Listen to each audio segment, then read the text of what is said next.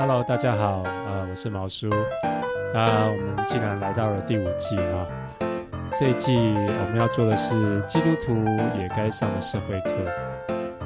那这个题目可以很广泛哈，主要是希望说信仰不要离地，要真实活出来，就必须要多认识我们所在的社会，毕竟这是我们生活的场景。哎呀，这个音乐实在是有点快哈。好，那我们会谈一些社会学啊、人文科学啊，还有信仰的交汇。那我希望对大家会有帮助。那但是因为这是一个没有盈利的节目啊，所以非常需要大家的支持和鼓励。所以你如果有一些想法回应，或是纯粹有感，欢迎你写信到啊 uncle 点毛 athamail.com 啊 uncle 点毛。At hamil.com 分享你的心得和故事哈，对我和来宾朋友都是非常大的鼓励啊，谢谢你。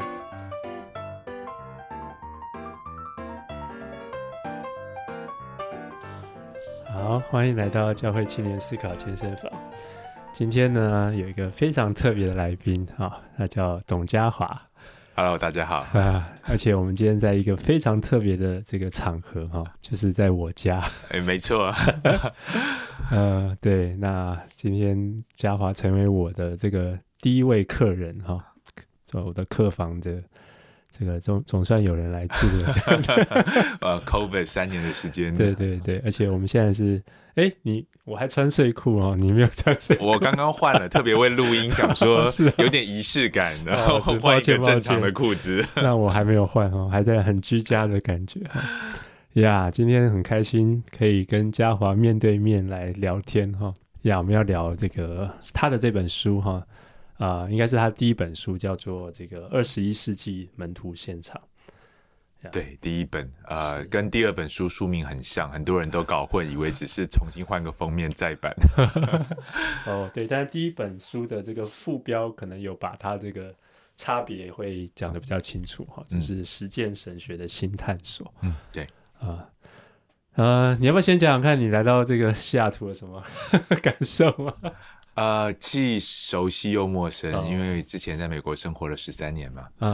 啊，呃，西雅图其实也常来，但是没想到 COVID 一来，我觉得改变了很多我们原本对人生的想象。嗯哼哼，呃，所以这是三年多来第一次啊，呃，回到呃以前居住了十三年的美国，所以我觉得又又熟悉又陌生，很久哎。对呀，啊。嗯所以你昨天一一接我飞机，第一个我想就是吃墨西哥食物，不是因为我喜欢，只是找回一个熟悉的味道。嗯、是，呃，我们今天要聊这本书哈，就是其实我自己很很很喜欢这本书，而且我其实也很有些读书会或者什么场合，我都会推荐大家或跟大家一起读这本书哈。那那很开心，就是其实最早的时候，其实我在做校园杂志的时候，其实。就是有跟嘉华建立一些关系，邀请他写稿啊，嗯、然后对对，所以这本书就是我还是有有一点点的参与、啊，有的有的有的，很重要很重要。对对对，所以我也很兴奋，说今天可以跟他聊这本书。那特别是这个实践神学这个概念哈、嗯，那我觉得是对我自己觉得对华人教会很重要哈，因为一直都有这种所谓的，好像理论跟实践合不起来的这种感觉哈、嗯，然后这种张力哈。那前一阵子有一个人，他是特别在做实践方面。我因为我介绍他读这本书，他就他就说，哎，他都他读完之后好像觉得蛮好，但是他又觉得说，哎，那他有没有在做什么实践这样子？嗯嗯嗯、我就说，哦，这本书还是偏理论一点，但是他为实践打开了一条理论，就是他在理论上为实践打开了一条路。我觉得这是非常非常。重要的一件事情哈、嗯，就是让实践的人可以好好去实践。是 是是，呃，你讲这很有意思，因为来西雅图之前我在香港，嗯，然后在香港啊、呃、遇到很多商界的人士，嗯，他们在试着做使命营商啊、呃，就是把他们的专业商场跟信仰做一些，特别是回应整个整全使命上做一些 integration。然后有一个应该是律师吧，他就很兴奋，一直拉着我聊我这本书。Uh -huh. 那我就跟他说，呃，对，对，真的落地具体的实践而言，你们做的比我还要更丰富。Uh. 我只不过写了一本书，然后他跟我说，其实这是各司其职。嗯嗯，他说，因为作为对于一个实践者，他们很需要这种回到神学的反省的基础，因为很多时候，即便是基督徒啊、呃、商人、基督徒专业人士，我我们试着想要用我们的专业来服侍上帝的时候，很可能我们所做的跟我们的信仰本身并没有直接的关系。那他就说，其实这样这种呃神学反思跟在地落地的实践整合。嗯啊，这样的对话跟整合是蛮重要的，所以我听了之后，我也我也蛮兴奋的，是说，哦，原来在香港有一群专业人士的弟兄姐妹，他们正在很落地的去，不是只是停留在理论的建构，而是落地的实践。嗯，所以其实文字也很重要哈，就是一本书可以留到不知道 留到哪里去。是是是是，四年前写的时候，我真的觉得这本书应该是 卖不出去的，就只是自己教神学课的时候的教科书而已。是。不过我很好奇哈，其实你自己书里也有讲到，就是你其实从一个好像很早就觉得要服侍上帝，但是你对于神学其实有一种嗯莫名其妙的反感，是不是？对。到后来你写这个实践神学，或是然后包括你现在成为这个华服的总干事，就是说你你你觉得这个实践神学对你有帮到什么忙，或是开启了你一个自己对你自己来说有什么不同吗？坦白讲，我觉得这真的是一场意外啊！就像你讲的，我大学的时候，呃，对神学其实持一种华人教会蛮基本的一种、蛮普遍的一种神学无用论的想法。嗯、我想一部分的原因也是吃不到葡萄说葡萄酸嘛，因为听学长姐在聊神学，我都听不懂。然后，那那我也觉得懂得了那些，好像也没有帮助我到我在第一线的服饰，跟别人传福音。嗯啊，待人查经，所以可能是很多混杂的原因造成啊，对神学觉得它是一个很很高冷的，嗯，的一个领域啊。那所以我自己一开始去读道硕的时候，很单纯的只是啊进驻班的意，因为教会需要看文凭嘛，嗯、你就拿一个文凭跟教会说 I'm qualified 来牧养。嗯嗯、那后来读实践神学的博士，真的也是一场意外，嗯，就是我是为了满足我爸爸的期待啊，嗯，那我就随便申请啊，也搞不清楚实践神学是什么，但感觉好像亲民一些 啊，就申请了。但是我在读的过程当中，渐渐渐渐的带我进入到另外一个领域，嗯，就发现原来。神学的本质，当我越回到不是神学的理论，而是神学到底要用来做什么，或者是神学的本质到底是什么的时候，嗯，我我就真的深深的感受到，我们的信仰生活跟神学是脱不了关系的，或者我们的信仰生活本身就是一种啊、呃、内蕴的一种神学理论的自然表达，嗯。啊、呃，所以每个人其实都有神学，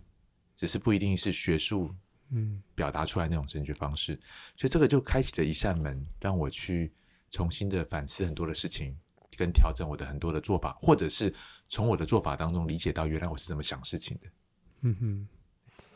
所以每个人都有自己的神学，可能也都在做某种的神学实践啊、哦。是的，是的，只是没有意识到这样。对对对，这那没有意识到，可能就会轻视神学反省嘛，嗯、因为觉得说自己不需要。但其实每一个基督徒。啊、呃，我们每时每刻，我们的很多的行动，我们在思想怎么样去啊、呃、回应上帝的呼召，这本身都是个神学反省。嗯哼，对，所以我在这本书里面，我重新定义，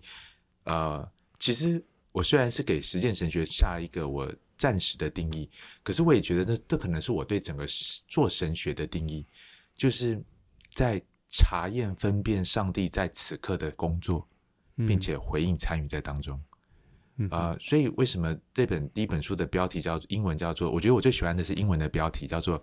“Practical Theology as Discipleship”，嗯、因为我认为做实践神学就是在做主门徒，就是在查验上帝在当下的行动，以及我们该怎么回应。嗯哼，那这当中当然也牵扯到我们如何从呃上帝的启示的圣经文本，从新约旧约的研究。从系统神学历史历代教会历史当中来查验上帝啊、呃，现在此时此刻的工作。嗯，好，我们待会儿会进到这个实践神学的这个基本假设哈，我觉得它很重要，而且对我来说，它是一个典范转移哈，就是过去好像不是这样看，嗯，看待神学或看待信仰。嗯、那、嗯，但我想先问说，为什么？因为我自己觉得神学本来就应该是实践的哈，嗯、就是说对我来说，就信仰本来就应该是实践。那或者是说，哎，基督徒要不要参与社会？那嗯，其实信信仰跟社会本来也不应该脱节哈。但你可不可以？你有没有？我想你书大概有讲到一些哈，但是你可不可以？你自己觉得到底是什么原因造成了这种我们觉得神学很高冷，然后神学好像很无用，然后。神学就是好像在象牙塔那一群人在那边搞的一些东西，到底历史上发生了什么事情 造成了这个问题？我我忘记我那本书是怎么写这个问题的哈，但是我现在来讲，我会说，呃哦，那我要先讲，我并不是一个专业的扎实的历史学者，所以以下我讲的纯粹就是很主观的个人的感，个人的一些判断跟看法。呃，第一个我觉得可能是整个呃初代教会试着在希腊文化当中。嗯他们呃，这个处境化、本色化呃，记录信仰。那当时的主导的希腊的世界，可能是一种比较是二元论的看法，嗯，把精神层面跟物质层面做个区分。对。那所以某种程度啊、呃，记录信仰好像也为了要向当时的这个主流的世界观来传来讲来传讲，所以某种程度记录信仰在希腊化处境化的当中。也会有一种这个把灵魂或者灵的事情跟物质的事情做一个二分，嗯啊、呃，我觉得这是第一个影响。所以好像神学就是很抽象理论，嗯哼，然后落地的实践那是另外一回事。我觉得可能跟一开始的这个起源有关。嗯，那第二个我觉得可能也跟近代华人教会过去这一百年，其实在很动荡的年代，那这段历史啊、呃，也让华人教会明白意识到一件事情是。啊、呃，或许我们的福音并不是，并无法把这个世界透过基督徒的手建造成一个乌托邦，建造成一个完美新世界，嗯、而所以更多好像拥抱的一种是啊、呃，信仰是一种来生的盼望。那其实这跟某种程度跟华人的世界观跟宗教观、传统的宗教观是吻合的。嗯，所以某种程度我们会把啊、呃、神学跟当下的落地的实践做一个抽离，也是因为我们觉得好像只要你信对了正确的教义，你就可以有一个来生的盼望。嗯，可是跟当下的生活不一定是有直接的关系。那第三个，我是觉得说，可能是我呃蛮主观的看法，就是呃，因为当代华人教会当中我们所探讨的神学，啊诚实讲，毕竟还是西方神学的内容跟模式的呃 transplant 直接转移过来，对，所以并没有真的。处境化的过程并不是那么的深刻，或者时间没有那么的久。那我觉得这个或许只真的只是一个过程啦。但是因为这个缘故，所以很多我们直接从西方翻译过来的神学词语用法探讨，真的跟我们本来的处境没有直接的太大的关系，呃，而是受过西方神学训练的那一批人啊，包包含我在内，啊，可能我们会觉得说，哦，这个很这个很重要。可是可能回到亚洲的处境。那真的不是亚洲处境的人所在意的，但是掌握神学教育的呃平台的人，这不是故意的，嗯，呃，是受大部分是受到西方神学教育的模式跟内容的影响的，所以某种程度也会造成可能亚洲的教会、华人的教会，啊、呃，某的一般弟兄姐妹的感受就是神学就是那群受过西式神学教育的人，嗯、跟我们本身信仰实践是脱节的，是。我觉得还有好多因素啦，哈，就是可能包括这种笛卡尔式的这种现代知识论的那种，好像就就可能延续这种希腊式的这种所谓知识跟理论、嗯、身体跟思想的这种二元嘛，哈，对对对，所以其实还蛮多的。那不过我觉得就是我刚刚讲，我觉得实践神学帮助我们去好像回到一个更健康的这种理论跟实。啊、呃，理论跟实践它是合在一起的。嗯，嗯，那你可不可以？你刚刚已经讲到，就是说，好像我们是要从当下去辨辨识，然后从身为一个门徒，你其实每个门徒都有这个责任跟义务。他神学不是神学家的事而已，而是你就需要在这个世世界去辨识上帝在做什么。那你可不可以讲一下，就是说，实践神学它的一个基本假设，它到底跟我们过去，嗯嗯，那、okay. 那你你觉得差别在哪里？呃，我觉得一个基本的假设是我们对于信仰实践的理解。嗯、传统的理解是我们先建构一套完美的神学理论，嗯、然后再把这套神学理论应用在我们的处境当中，所以实践只不过是理论的应用。好，我像读经也是这样嘛，我们先读经完，然后我们要来应用它。对对对对对对，对。那其实我那个时候二十几岁读神学就有个疑问啊，就是那么这套完美的神学理论已经建构了两千年，怎么还没建构完？啊，如果说是真的是这样的话，那应该早就建构完了。我们现在应该只要做的只是应用的工作而已。嗯哼，整天就我们只要想怎么应用。对对对，但所以可见一定不是这样的关系。好，那我那我读实践神学的时候，我觉得好像解开了我这个这个疑惑，就是原来实践跟呃理论之间的关系不是啊、呃，实践并不是并不是理论的单纯的应用，而是我们的行动跟我们的处境就影响了我们怎么建构理论。嗯哼，所以实践影响理论，而我们建构出来的理论又反过来影响实践，它是一个对话的关系，它是一个交互的关系，所以它并不是一个单向的说，呃，我的实践是理论的应用，而是我的实践行动，我怎么行动会影响我怎么阅读圣经，我的处境会影响我怎么理解圣经，啊、呃，比如说在苦难的时候，我们可能更多时候诠释圣经的时候，我们会从呃以色列人在埃及的经历。啊，或者是这个以色列人流亡的经历来看，嗯、但是在好像安逸的时候，我们更多会想要读啊、呃，大卫、所罗门王时期的的光荣，上帝百姓如何的强盛，呃，都在圣经里面。可是我们的处境跟我们呃的信仰实践本身，就会影响了我们会会怎么去建构，或者去阅读，嗯、或从什么角度来切入上帝的启示。所以实践跟理论的关系，它其实是一个互动的、互相影响的关系。嗯、那我觉得这是一个。呃，基本的假设，呃，颠覆了或者一个新的典范来理解到底什么是信仰实践，跟神学理论之间的关系又是什么？过去都是比较理论优先嘛，吼，就是笛卡尔式的那种理论优先，然后我们再去对把它应用出来。那你现在就是一种对话的模式，实践其实会影响我们怎么思考，对对，那实践会影响我们的理论。但是我觉得还有一个蛮重要的点是，呃，就是相信上帝在。工作，嗯，对不对？那我觉得这个是我对我来说蛮影响，就是觉得蛮重要一点，就是说，因为过去我们在归纳圣经的时候，嗯，好，就是说，哎，我们好像把它整理出来了，嗯、那个系统在，那好像上帝就是在我这个系统当中嘛，那我就去应用。那可是这个东西，实践神学你的这个假设就是相信上帝此时此刻正在工作。那好像就对我来说，哦，那我就不只要读经了，嗯嗯，嗯，那我还得去看，很仔细去看外面的事情。对，对我刚才没有讲这一点，是因为我觉得它并不是实践神学这个领域的共识哦，但是是 evangelical，是是，就是所以我觉得这那是我对我在做实践神学的基本假设。就是 as evangelical，虽然这福音派这个名字在美北美的处境现在很复杂哈，嗯，但是就是我想，我们先时光倒退啊，就是二十年前的 evangelical，嗯，我觉得一个基本的假设就是上帝在这个世界当中工作，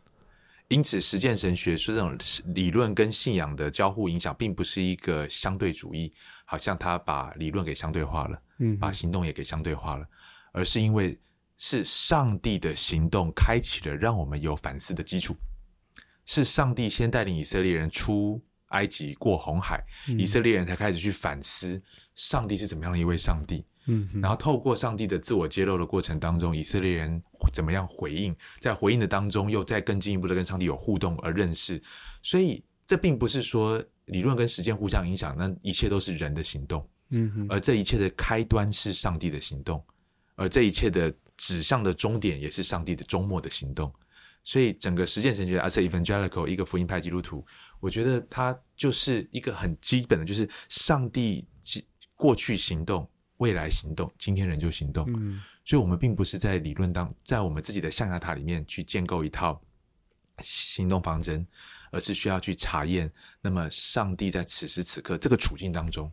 上帝在做什么？那我觉得这是过去做神学我们很少去关注的是，嗯、去深入的去认识我们我们的处境，跟啊、呃，在处境当中问一个问题是：上帝在当中做什么？可不可以这样说？甚至连 圣经这个我们的这个我们强调神的话，神、嗯、这个文本，它某种程度也是上帝行动所造成带来的产物。哦，当然，当啊，当当然是，当然是，而且最近有两本。呃，最近有一本很重要的书，叫做《呃 Old Testament and Contextualization》啊哈啊，是新神的一个呃学者，应该是 Jerry Huang 刚写的。他其实就在探讨一个问题，就是说。在旧约里面，我们常常以为旧约基督徒的想象就是旧约就是上帝完整的启示嘛，which is true，呃，就是在当时的启示它好像是原封不动。他但他他在探究说，如果我们放回到时空脉络当中的时候，嗯、上帝是透过跟当时不同的文化，以色列人是在上帝的自我启示跟不同文化的这个交互影响当中，逐渐的去认识这位向我们自我启示的上帝。嗯，所以是。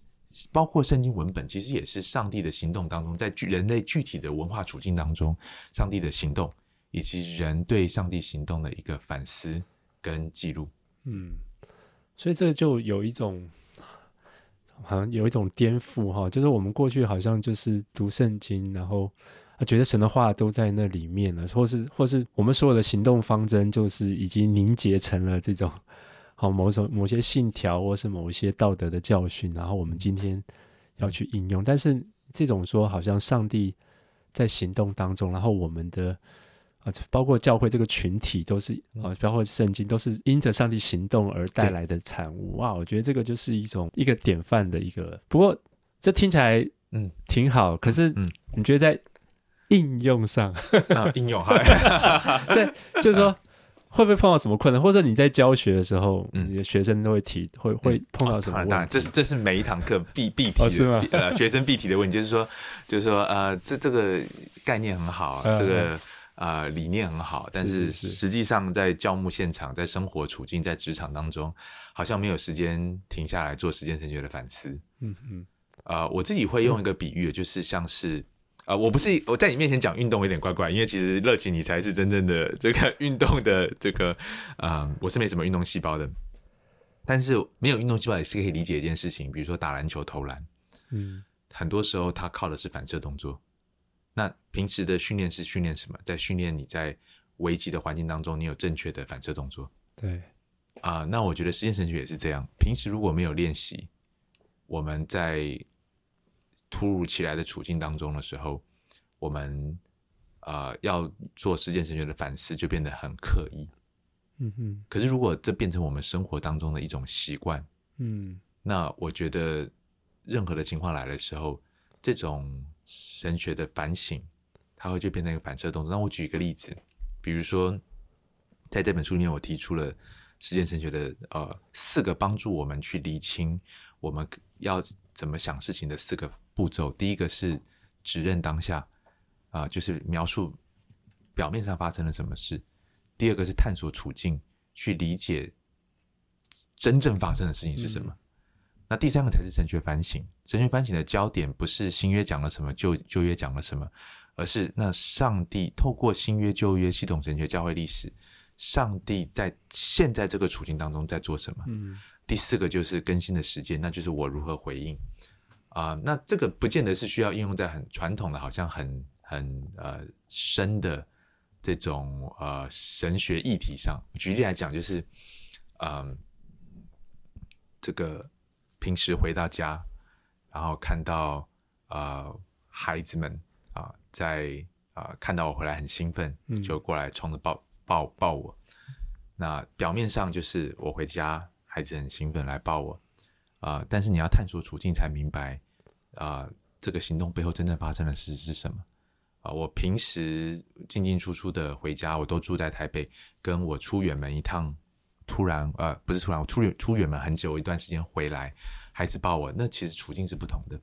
这两种拥抱，这两种情绪背后可能就不同。那唯有明白这一点了之后，那就要问第三个，就是那上帝在当中做什么？好，那。啊、呃，你会说，那这个这个拥抱孩子，跟孩子过来抱我，跟上帝在行动什么有什么关系？我觉得你不想觉得好像没有关系，你仔细深思，你会觉得说，当然我要怎么回应我的孩子啊、呃？这当然是跟跟上帝在做什么有关的。那当我在反思，比如说前天就昨天就是发生这样的事情，我香港三周结行程结束之后，来西雅图之前短暂回家几个小时啊，跟我孩子这样一抱，那我觉得上帝在做什么？我觉得上帝在一方面是让我享受。跟孩子的关系，可是一方面提醒了我，他对于，嗯，他对于关系和好的那种渴望跟喜乐。嗯、那我很不情愿的，也不能说很不情愿。我每次要离开家庭、家里去外面服侍的时候，现在我都会觉得有一种，上帝，你为什么要这样子对我？淡淡的忧伤。对，但是但是又体会到说，上帝是那位爱我们的上帝，以至于父与子也经历了比我更深刻的分离。嗯、那是这样的爱，啊、呃，是这样一位爱的上帝在这个当中行动。所以我在跟我的孩子拥抱的当下，其实也是在去体会上帝的心意。第四个更新的实践，那就是那我要怎么去回应？所以我觉得，当任何一个事情你都可以用这个四个方式来来练习的时候，这种思维方式就变得很自然、很正常。嗯，对。那我会觉得说，那怎么样去很落地的实践？我会觉得说，从小事开始嘛。你在公司开会的时候，你就可以做用这个练习。对不对？有很多时候开会，其实你自己不太需要讲话，坐在那一个小时不知道没事做，就是很好的练习啊。呃，只认当下你开会发生什么事，探索处境，实际上真正的问题议题是什么？神学反思，上帝把我现在摆在这个位置，坐在这个里，上帝在做什么？呃，这个更新实践，那我可以在如何在我的这个职场的会议当中来回应上帝？其实很多的练习机会的，这好像。就要塑造成另外一种反射的情况，就是我们本来是一种吸反射的模式在回应现在，然后现在要好像很刻意要去学习这么，的确要很有耐心。我觉得说，其的确是要花很多的时间跟精力，嗯、甚至没有这个背景的人，你要去找圣经跟神学上的资源。嗯，对，也其实都不太容易啊。嗯嗯，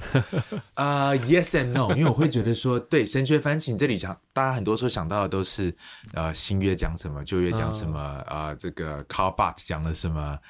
，John Calvin 讲了什么，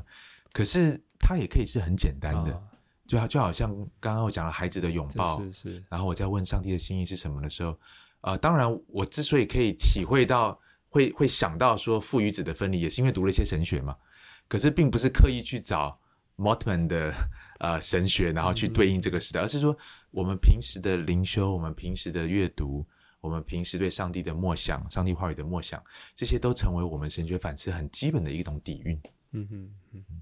对，我觉得就是至少我觉得给我们一个步骤啦，哈，就是说像我们想要健身，或是哎我想要跑步跑得好，其实。也需要一些步骤，我不要一下子这个去跑马拉松嘛，对，可能先从三公里、五公里开始练哈。所以我觉得他就是提供了这个步骤，让我们有心想要操练的人，你就有就有一个方式，有一个准则。是，但是也不用到最后，你不见得要好像一每个步骤都一定要做，你其实就是一个。它不不是一个机械式的这种操作，对。哦，然后关于你刚刚讲了这个，呃、我我我最近我也有另外一个体会，我可以补充一下，啊、就是，对，其实我越来越觉得，其实做神学跟 spiritual formation 这两件事情是啊、呃、不能够脱钩的。啊、呃，包括很多传统的属灵操练，帮助我们进入到一种好像跟上帝的相遇。因为既然我们强调上帝的临在性，我觉得它就不能够仅仅只是一种大脑知识上的，嗯，我知道上帝临在，而是我生命当中我有没有一些基本的操练，帮助我常常去意识到、察觉到上帝的临在。嗯，所以呃，spiritual formation 这种传统的属灵操练，不论是透过神圣的阅读啊，呃，或者是透过现在其实有蛮多的作者啊，呃，也都在强调这一块。我觉得怎么样，在我生活当中有一些简单短暂的操练时刻，让我们在一天当中有机会去啊、呃，好像 anchor ourselves，去去刻意的去察觉上帝的临在。我觉得这也是不可少的，不然强调上帝的临在，它仍旧只是还是一种大脑的对大脑的对。所以我觉得 spiritual formation，嗯，其实跟时间神学，我越来越觉得说，二者其实是不可分的。是。对啊，所以我就想问你，就是说，呀，就像有时候有些人，会包括我自己，有时候会经历到一些比较呃，很痛苦啊，或是一些不顺利的情况。嗯、那甚至在现在，有些人还在疫情当中，或甚至在在，比如说在台湾，现在有一，比如说这种好像有战争的这种的压力啊、哦。那你这个时候，你要怎么去查验，或者说你你？嗯对，好像好像你说你分析处境啊，这个台海台海的问题，就可是你你好像好像还是缺了那一块你心里头的那一种，对对啊，我那个我怎么安顿我的那个心这样子？对，对，所以我觉得 spiritual formation，那讲 spiritual formation 好像是一个很高冷的字哈，可是其实华人教会我们常常讲灵修祷告，只是我们很少把它想成是一种 spiritual formation，我们很多时候把它当做好像是一个。呃，信仰的经课或或者信仰的功课，我们要做才是一个好基督徒。但是其实我们读圣经，我们用圣经来祷告，用圣经来默想，它不是一个要跟上帝交作业的的的行动，它其实是一个去察觉上帝临在，并且去啊、呃、让上帝的话语来塑造我们生命。我举一个例子，昨天我刚要从香港离开的时候，早上灵修读到诗篇七十七篇。一开始诗人就说：“上帝，我每当想到你，我心里就很烦闷。哇”哇，我想说哇，这跟一般我读的诗篇蛮不一样的。然后再继续读下去的时候，就看到诗人看到眼前的处境，觉得很很没有绝，很盼很绝望，很没有盼望。嗯、我就想到今天很多在很多处境当中，其实啊、呃，香港、台湾啊、呃、北美啊、呃、欧欧洲啊、呃、乌克兰啊、呃，很多很多的地方，其实我们想到自己的困难的时候。再想到上帝，真的有的时候会觉得不是一种喜乐，是一种绝望。嗯，就是我不相相相信有上帝还好，但是有上帝，然后现在世界还是这个样子，那我还的盼望何在？可是，在继续读诗篇的时候，就读到他最后中间做了一个决定，是我要去数算，去去诉说你过去的作为。然后他最后的结尾，其实并不是找到当下的出路，而是说。他明白上帝的道是在海中，上帝开的路是在水上，水中，上帝的道路无人能够测度，无人能够明白。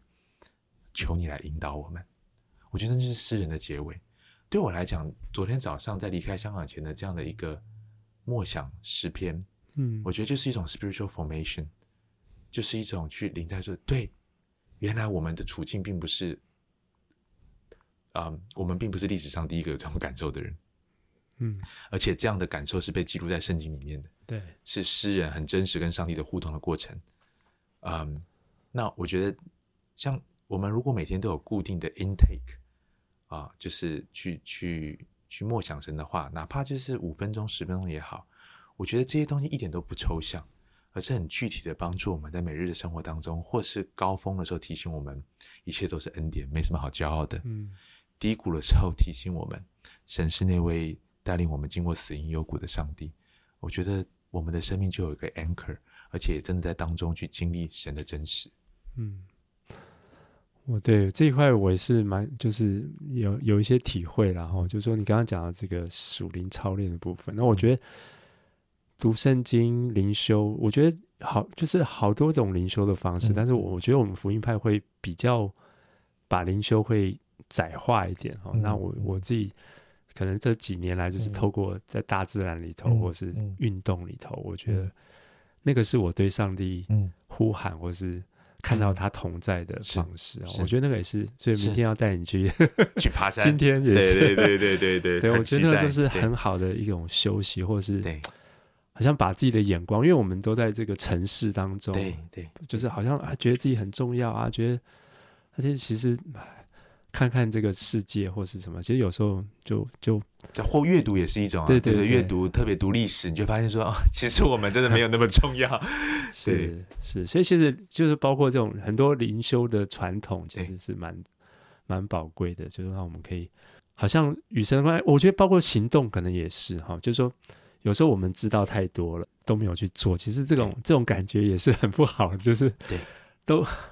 啊，就是觉得啊，我自己信一套，但是我我好像都没有活出来。嗯嗯嗯、可是我觉得有些人是透过行动去带来一种灵灵性的操练，我觉得那也是很重要的。对，哎、欸，其实时间是觉得又跟这个属灵修操，就是灵命操练也是吧，可以是一体的哈。对，而且我自己也观察，我觉得这似乎是今天人们对于过度高压生活，许多的基督徒的。呃，牧者、神学家，嗯嗯、呃，包括职场人士，都意识到这个越来越重要。呃，我举个例子，世界华服中心在我接任之前，其实就有一个施工叫做呃商界使命门徒。嗯，那那个时候我还没有 involve 在华服的施工里面，但是他们当时就很强调一件事情是，所有的在谈商界跟跟宣教使命的 integration 的聚会，在华府里面一定有大概二十分钟到半个小时的灵命操练的时间。那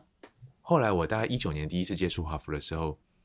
坦白讲，那个时候的我第一个印象是，干嘛那么浪费时间？大家好不容易都已经来聚集了，那么宝贵的时间，你要花半个小时在平时在家里就可以做的事情。嗯哼。后来疫情二零二零年转成线上聚会的时候，呃呃，仍旧继续继续这样做，就是在线上聚会的时候，你可以想象一个半小时的线上聚会有二十分钟到半个小时拿来做灵修操练。怎么做啊？就是安静静默。对，就是我们会请一个 spiritual director，哦，他来引导我们.啊，放点音乐，然后邀请参加者闭上眼睛。啊，引导我们做一些默想，透过神的话。嗯哼哼。那我后来渐渐的，现在我接接触越来越多商界的人士，我越来越明白一件事情：基督徒在办许多这样的所谓好像我们要影响世界啊、呃，什么专业的聚会啊，专、嗯、业人士的成专业人士的聚会，商界的聚会。其实我们能够真正给这个世界的，并不是，并不是告诉他们业界的趋势啊。呃这个如何在你的专业里面胜过你的对手？那也不是 Christian faith，而是而是一种嗯，有时间安静、有安息的时间、归零的时间，并且去聆听上帝的时间。嗯、我觉得这个是呃各行各业的基督徒，包括牧者，嗯，我觉得我们都是那个 being 对 being，我们非常需要，所以。我现在越来越能够理解为什么当当时啊华福在办这种聚会的时候，一定都要这个元素。那我现在是 wholeheartedly 拥抱。上任的一开始可能是不敢改以前的事情，所以就觉得好像是这样做。可是现在上任一年，我真的，而且跟里面的一些筹备的核心人士交流的时候，我真的发现说，原来背后也是一种我们人基督徒生命的来源头是上帝的 calling。上帝的呼召召命，塑造我们的 being，而是 out of the being，我们是谁才是我们的 doing。可是华人很多时候我们太太快的想直接跳到 doing，啊，以至于我们忽略掉我们的 being，甚至忽略掉其实这一切都是源自于上帝自己的 calling。嗯，对，我今天找你聊这本书哈，是放在我这个新的系列哈，就是其实我觉得这很重要，因为呃。信仰其实它不应该是离地的嘛，哈、嗯。但是如果我们把它一直是放在一种呃整理原则之后来应用的时候，嗯嗯、其实我们对于处境的观察就很弱，或是我们的回应就会很对，对，好像很单向这样子。好，那我们的实践就是如果这个处境没有办法改变我们的理论的时候，嗯、有时候我们的理论可能整理错了啊，或者看错了，对不对？那那就变得很很糟糕，很很这个这个毁灭性很大的事情。嗯。所以呃，其其实呃，我觉得就是说，基督徒其实对于社会发生的事情、嗯、或者社会学这些东西、嗯，就是说到底可以用一种什么什么样的心态？因为其实我觉得你这本书等于是在某某种程度也谈这种所谓跨学科的对话嘛，嗯、对，对吧？那我觉得这这这一点来说就非常重要，特别在一个我们处在这个社会当中，嗯、而且社会瞬息万变，就是哦，现在。中美关系不好啦，什么股市又大跌啦，什么的，就是其实我们每天活在这种，那到底去怎么样？你是怎么看待这种信神学嗯跟不同学科之间的这种整合？OK，呃，我觉得传统有不同的模式在处理神学跟不同学科的整合啊。最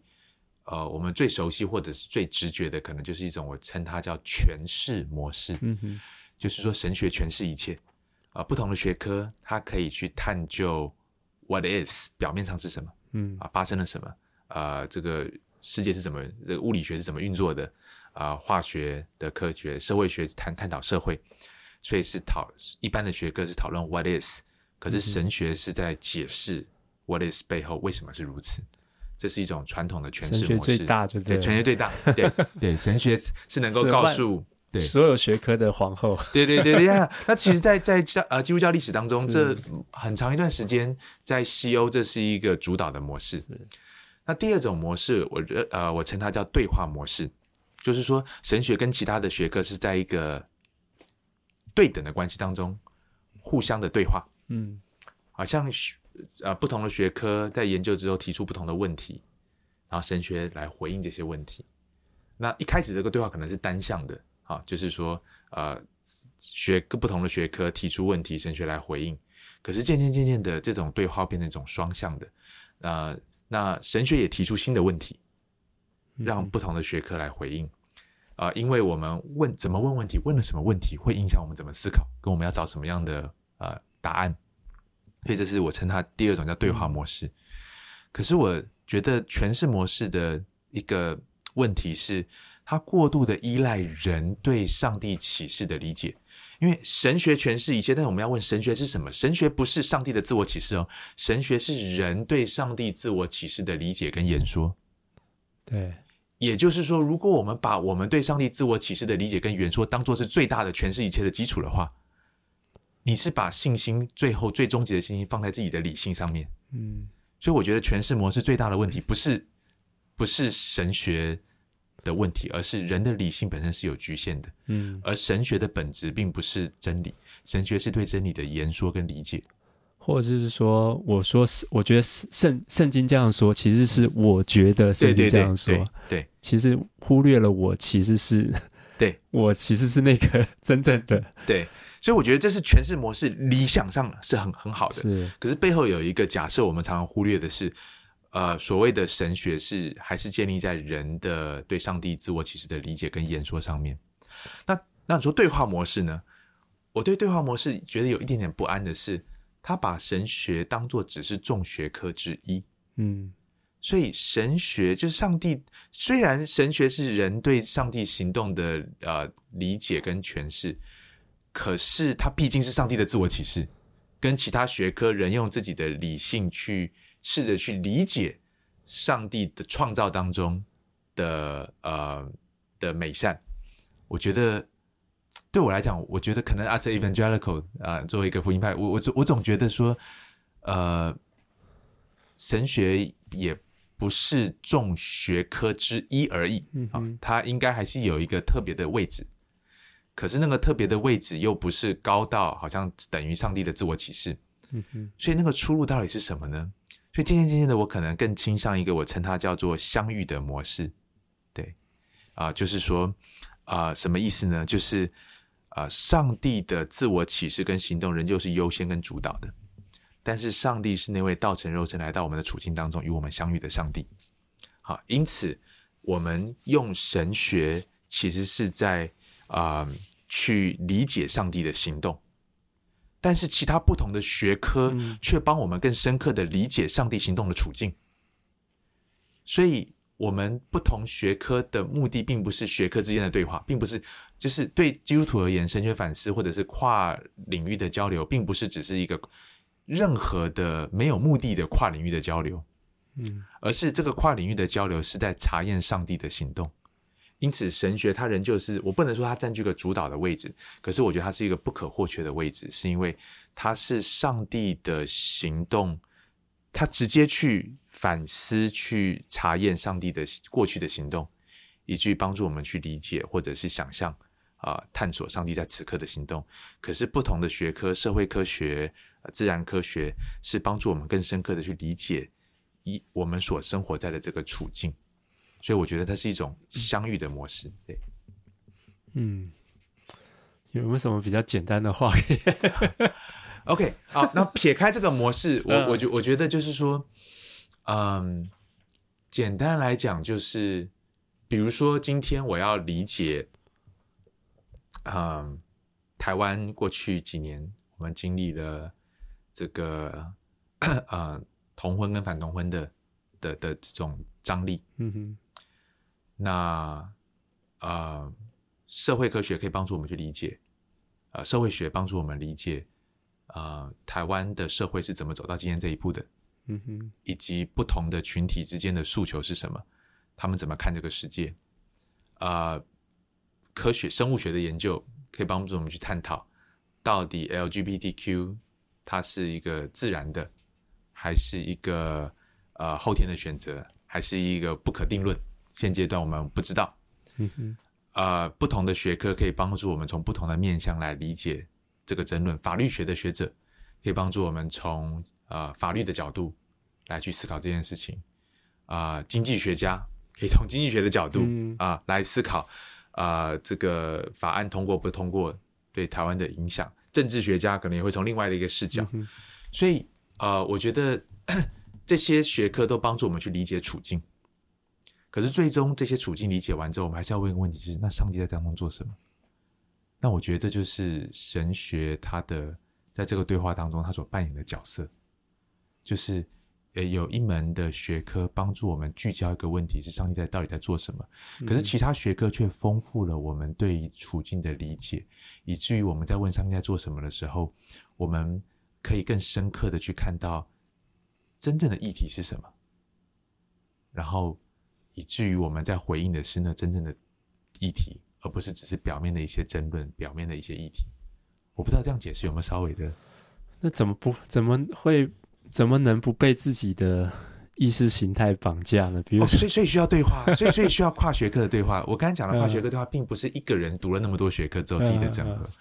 而是而是基督徒的牧者需要跟基督徒的经济学家。啊、呃，需要跟其实不见得是要基督徒的经济学家，可以跟非基督徒的经济学家。我跟你说，比如说，我觉得圣经就这样说的啊，这没什么好辩论的。嗯，嗯 那那怎么办？你说圣经就就比如说，在这个同婚议题上，嗯、我觉得啊，我觉得圣经就这样说了。那对那就是这种心态，就好像没有办法对话下去了。呃，我觉得是我我我自己是觉得说，圣经很最对于这个议题有很清楚的教导，但是。对于这件事情，是不是是要用今天现代的法律的方式来 settle 来解决？嗯、那是另外，这是这这这是圣经文本里的世界跟我们的文本的世界的落差。嗯啊、呃，所以是所以是并并无法说直接说，因为神的心意很清楚，所以在今天这个处境当中，我们就应该要怎么，我们就应该要透过法律的手段，透过什么的手段，嗯、有很多讨论的空间。是啊。呃那我觉得这个就是对当代的处境有一些深刻的理解重要的地方，就是帮助我们去理解，呃，理解我们是怎么走到这一步的，以及在这一步当中，我们无形当中把什么东西给偶像化了。是啊、呃，那神的心意是那么清楚的如此，那我们如何在这个处境当中来回应神的心意？嗯嗯，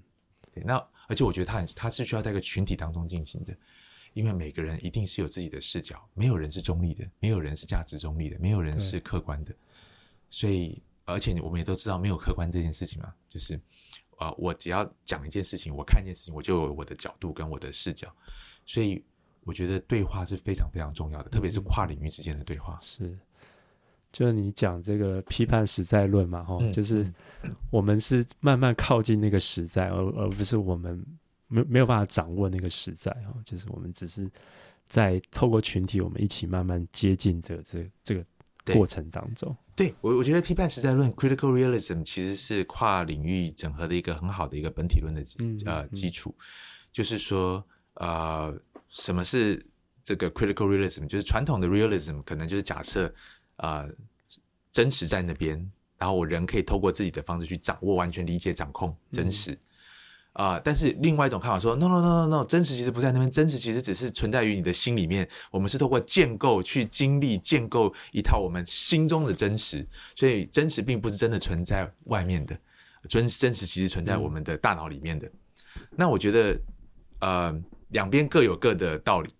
可是批判实在论，我觉得是一个更健康的，就是说真实是在那边，嗯，可是我们每个人对真实的经历都是从某一个某一个角度，都是片面的，嗯。所以我们需要彼此，才能够更好的去认识真实是什么。是，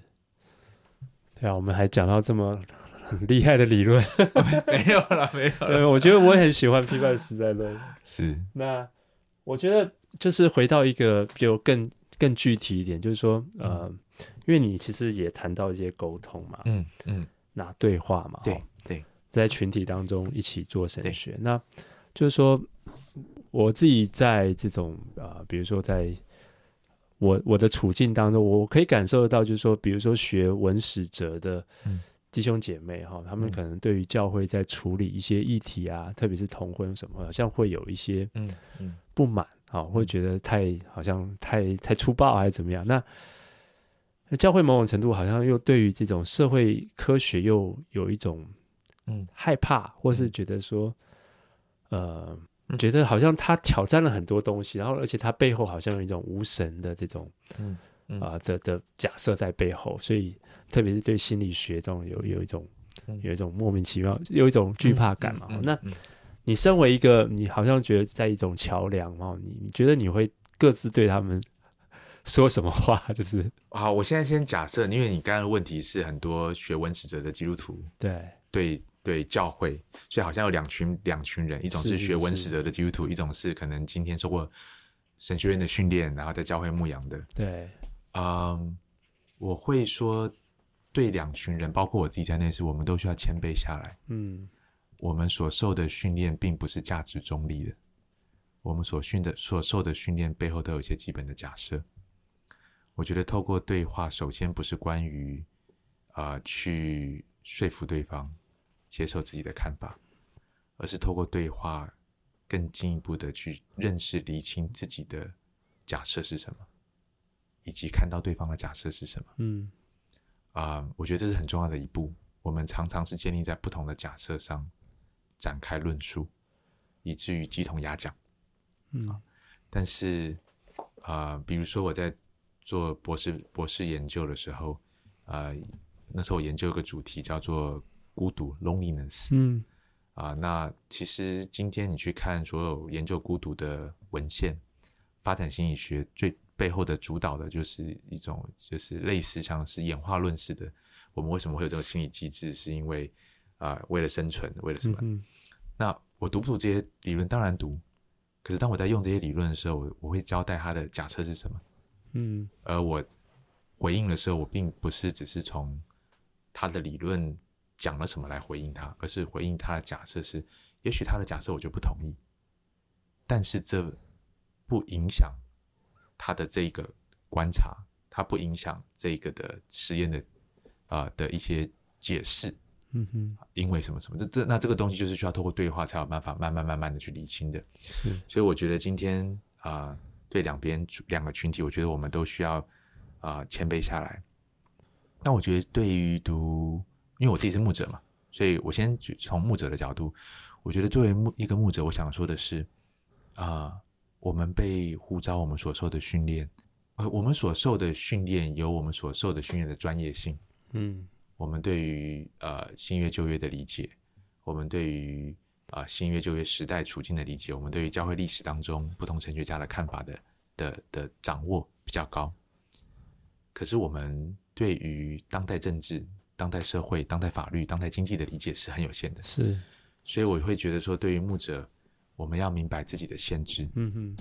然后在上帝托付我们的领域里面，勇敢的发出限制性的话语、限制性的声音。可是，对于我们不明白的领域，我们要小心，不要 overextend 啊，把自己变成是啊，企管专家、经济学专家、国际政治理论专家啊。我觉得我们很不小心会会会 overextend 我们的啊所受的训练跟上帝给我们的托付。那反过来，我觉得今天对于不同专业的弟兄姐妹，特别文史哲，我也会鼓励。谦卑下来，也是跟不同领域的人对话。特别问自己一个问题是：我所深信的这个学科，或者是我所下我所读的这个学科背后，到底有哪些基本的假设？呃，有哪些假设是 align with 基督徒的信仰的？嗯，哪些假设其实也许不是 align 的？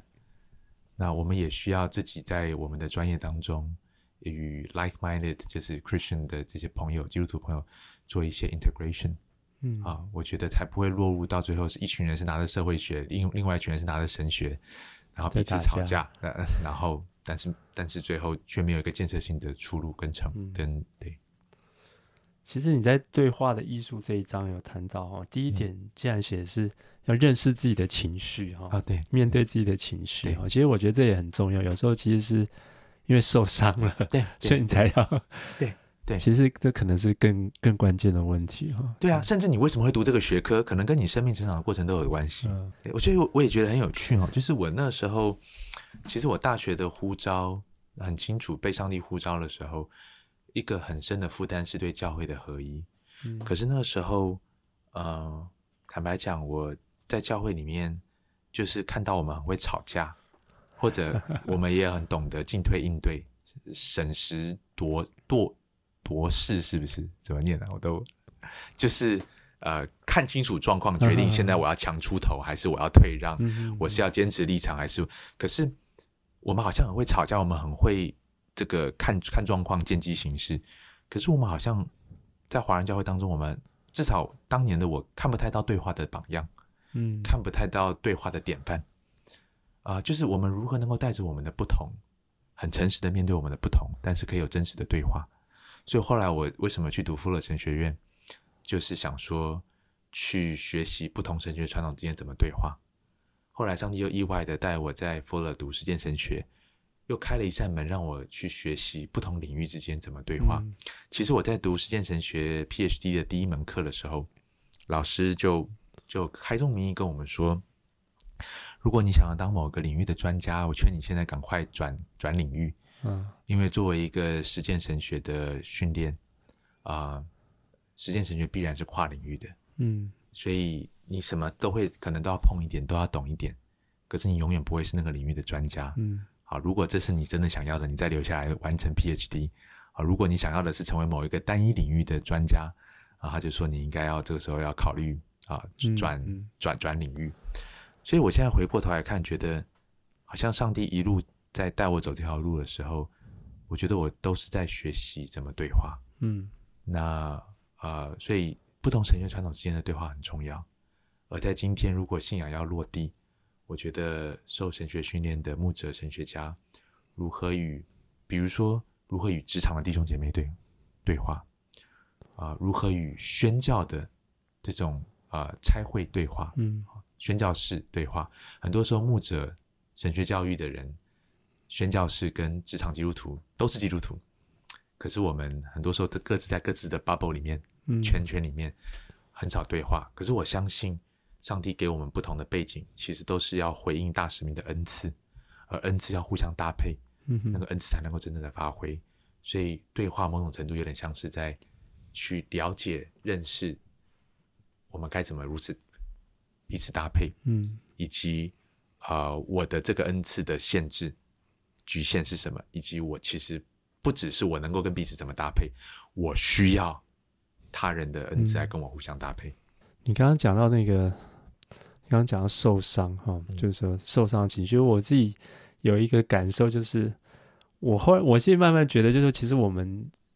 啊、呃，某种程度基督教在或者福音派在这个世界，就有一种受伤的心态，就觉得、嗯、啊，好像这个世界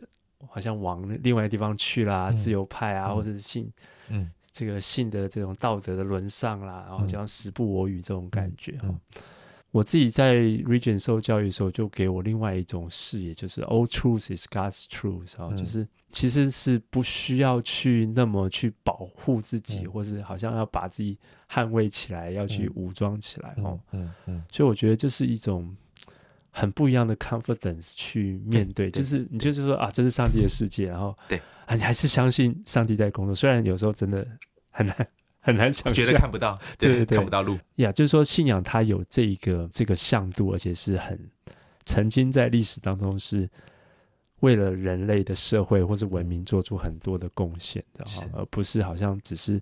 或甚至是说，就是当初这种所谓神学是科学之后，它它其实是孕育了好多科学，嗯，孕育了社会学，它孕育了各种学问的这种发展。对，那到最后为什么我们要？把这些学问都，虽然它好像有一点，有点像浪子一样哦，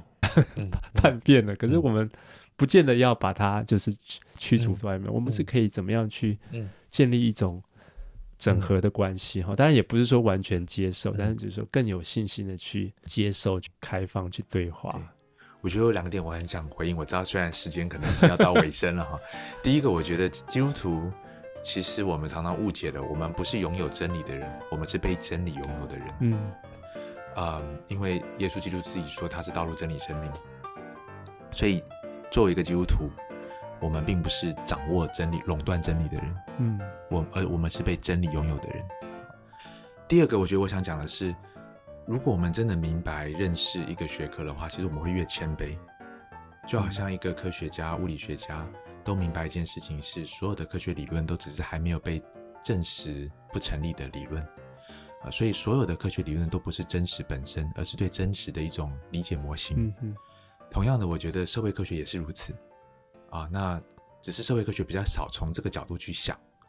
啊，因为自然科学是很具体的东西